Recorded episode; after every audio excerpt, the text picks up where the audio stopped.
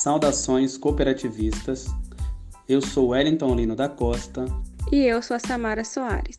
E nós somos alunos do curso de Bacharel em Cooperativismo pela Universidade Federal de Viçosa.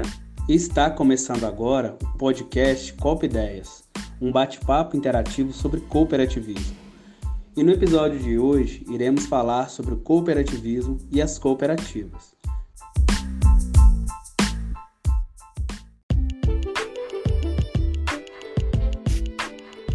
Olá, pessoal. Eu acho que para a gente falar sobre o cooperativismo, para entendermos muito bem o conceito e sua origem, precisamos antes comentar sobre o que aconteceu nos séculos 18 e 19, o que a gente chama de Revolução Industrial. Essa revolução consistia na mecanização da mão de obra, ou seja, as pessoas foram sendo substituídas por máquinas, e isso gerou grande desemprego. Por quê? Porque não precisavam de muitas pessoas para trabalhar, tinha as máquinas que faziam esse trabalho, e além disso, precisava de profissionais que soubessem utilizar esses maquinários. Então, a gente sabe que nessas épocas o estudo, a formação não era tão consolidada como é hoje. Aliado a isso, naquela época também existia uma precarização do trabalho, é, existia também o uso da mão de obra infantil e das mulheres, além de baixos salários. Sendo assim, podemos considerar que foi uma época muito difícil para os trabalhadores, porque não existia nada que regularizasse as questões trabalhistas que temos atualmente. Então, tecelões em Rochdale viram a necessidade de criar uma organização até porque eles estavam desempregados e precisavam de uma fonte de renda. Foi aí que eles tiveram a ideia de criar a primeira cooperativa, uma cooperativa de consumo. Então, essas pessoas conseguiram ter sua renda a partir dessa cooperativa, da comercialização desses produtos, ao passo que conseguia também oferecer para a comunidade produtos de qualidade com preço mais acessível, já que esse período da Revolução Industrial tinha como pressuposto baixos salários naquela época, né? Então, foi uma gran, um grande avanço a criação dessa primeira cooperativa com estatuto, porque já houveram sim idealizações de cooperativas antes dessa primeira, porém a que se consolidou e que teve um estatuto formal na sua constituição foi essa, essa cooperativa de Rochdale no ano de 1844, na Inglaterra. Dessa forma, a gente percebe que o espírito cooperativista já estava se consolidando nesse primeiro momento. E aí a gente vê que essa cooperativa foi um sucesso nessa época, se consolidou e muitos outros lugares começaram a adotar esse movimento que a gente chama de cooperativismo. Outra coisa, ouvintes, relação ao que a Samara falou aí da, da constituição da primeira cooperativa como sendo um marco né, de reconhecimento para esse tipo de movimento, é pensar que diferente das outras iniciativas que vieram antes dessa de Rochdale em 1844, nós tivemos aqui o estabelecimento de algumas regras, de algumas normas, também ali de alguns princípios. Por exemplo, nessa primeira organização, tinham ali algumas regras e dentre elas marcavam reuniões periódicas, outras regras falavam sobre a entrada e a saída. Isso fez com que essa organização, esse movimento, a primeira cooperativa, tivesse ali um documento que garantisse a sustentabilidade dela. Então, não era qualquer pessoa que entrava para entrar dentro da para fazer parte da cooperativa precisava é, ser indicado por um membro que já estava lá dentro. Para sair, não saía dessa organização a qualquer momento, tinha ali o processo de aviso, o associado, o membro tinha que avisar com no mínimo mês de antecedência. É, falava sobre reuniões, é, reunião uma vez ao ano, uma reunião geral, trazendo todas as informações do que haviam acontecido. Então essa organização, essa, essa cooperativa, ela trouxe consigo ali algumas normas, algumas regras e também alguns princípios. E isso vai guiar o cooperativismo para frente.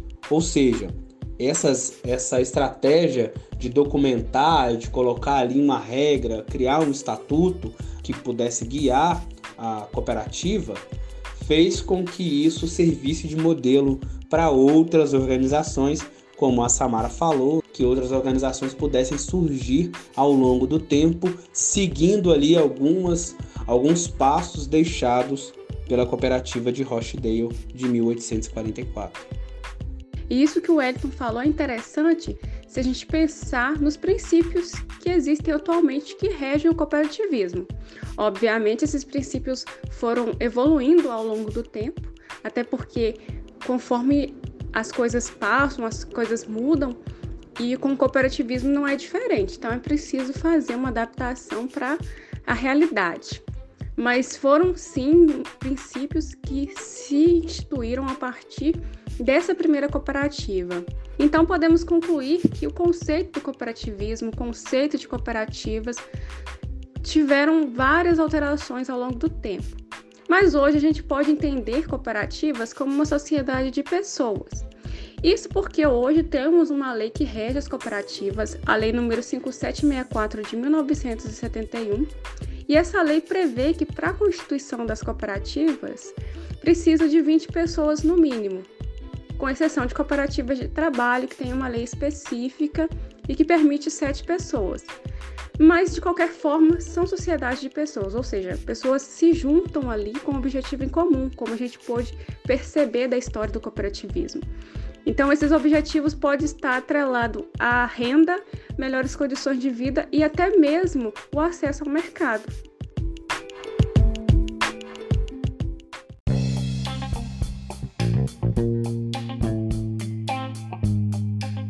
Então chegamos num ponto muito importante dessa nossa conversa. O que são as cooperativas? Como elas são formadas? Quais são os objetivos delas?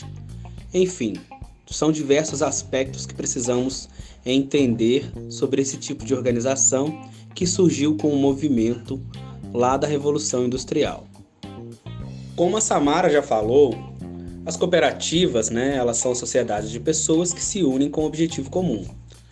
Mas é claro que nós temos outras coisas além dessas duas características.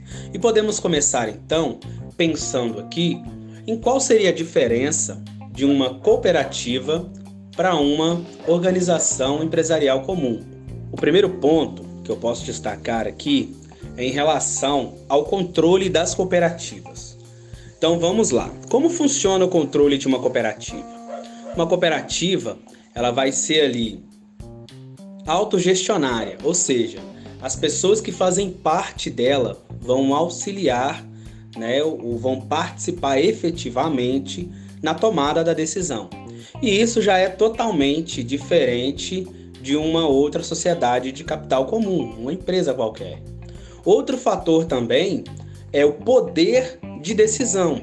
As pessoas que estão dentro de uma cooperativa, fazendo parte dessa cooperativa como associados, todas elas possuem o mesmo poder de voto, ou seja, ninguém consegue votar com um peso maior do que ninguém. Já nas empresas de capitais, o voto é decidido de acordo com a sua quantidade ou a sua capacidade de participação econômica no empreendimento. Então, as cooperativas já têm essa diferença. Não importa se eu tenho um capital social maior ou se eu tenho um capital social menor, o voto vai ser o mesmo. Ah, é, capital social. O capital social ou cota parte é o valor que cada cooperado vai investir naquela cooperativa. Ou seja, a cota parte é um valor que a cooperativa vai arrecadar com a entrada dos seus cooperados, concedendo a eles ali os direitos e deveres que eles vão ter com essa organização e um dos direitos é participar do processo decisório. Esses valores eles vão variar de organização para organização, ou seja, cada cooperativa vai poder escolher ali qual será o valor a ser integralizado, né, investido e qual será a forma de pagamento desses valores.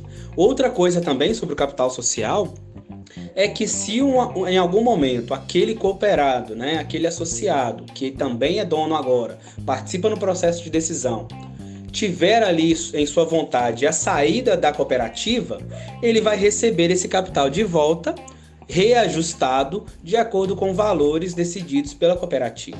Ou seja, ele vai entrar na cooperativa, vai colocar um valor de investimento para que aquela organização funcione e, se em algum momento ele decidir sair ou precisar sair da cooperativa, ele vai receber aquele valor de novo, só que agora ajustado.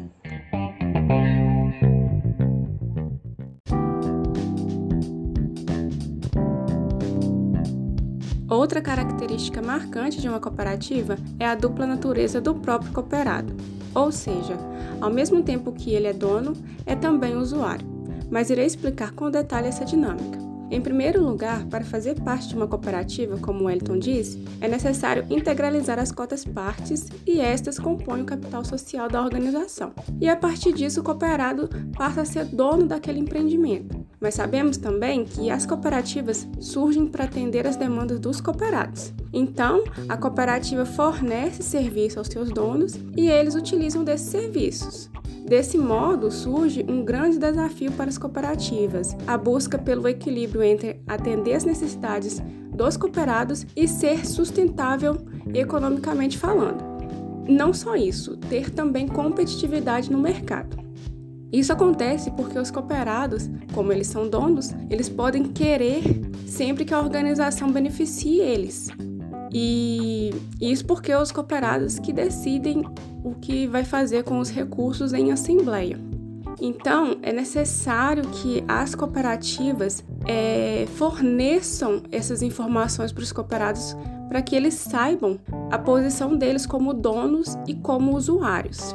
E isso pode ser feito mediante educação cooperativista. Essa educação cooperativista ela pode ser feita por palestras, cursos de capacitação, enfim. E para que esse, esses cursos, essas capacitações sejam efetuadas, a cooperativa pode usufruir do Fundo de Assistência Técnica Educacional e Social, que é um fundo obrigatório para as cooperativas, segundo a Lei nº 5764 de 1971. Uma outra questão também é que as cooperativas acabam assumindo uma posição de conflito. Então, essa dificuldade não é só por parte do cooperado.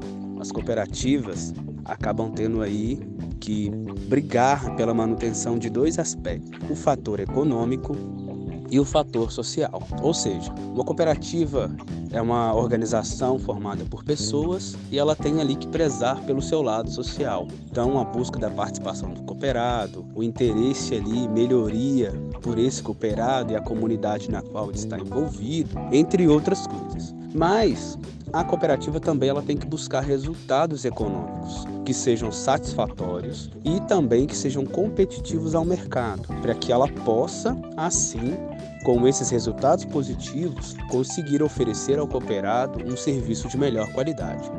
Não pode ser extremo para o lado econômico e também não pode ser extremo para o lado social. Deve haver um equilíbrio para que essa organização seja sustentável nos dois aspectos, social e econômico.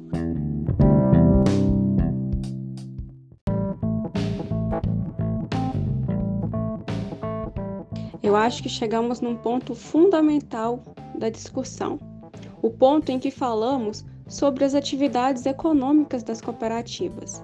Às vezes a gente pode pensar que, como cooperativas são sociedades de pessoas e organizações coletivas, Será que essas organizações podem ter resultados? E a resposta é sim.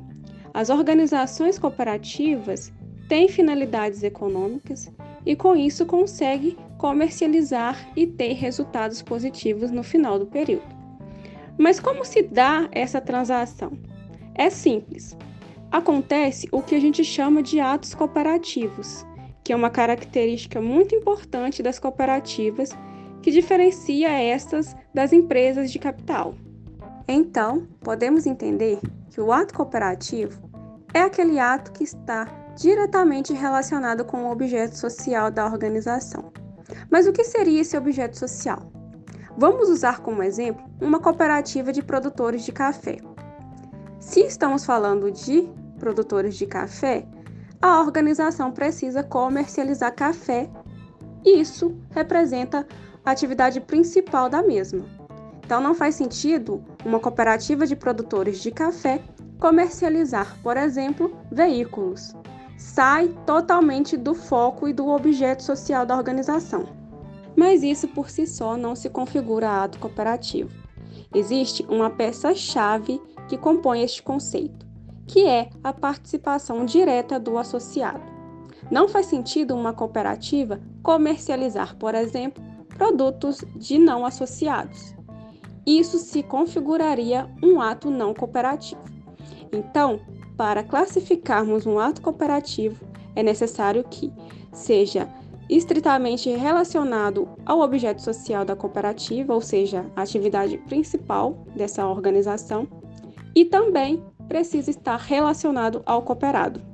E esse entendimento sobre atos cooperativos, bem como a distinção de atos cooperativos e atos não cooperativos, é fundamental para entendermos sobre tributação em cooperativas, que se apresenta de forma distinta das sociedades de capital.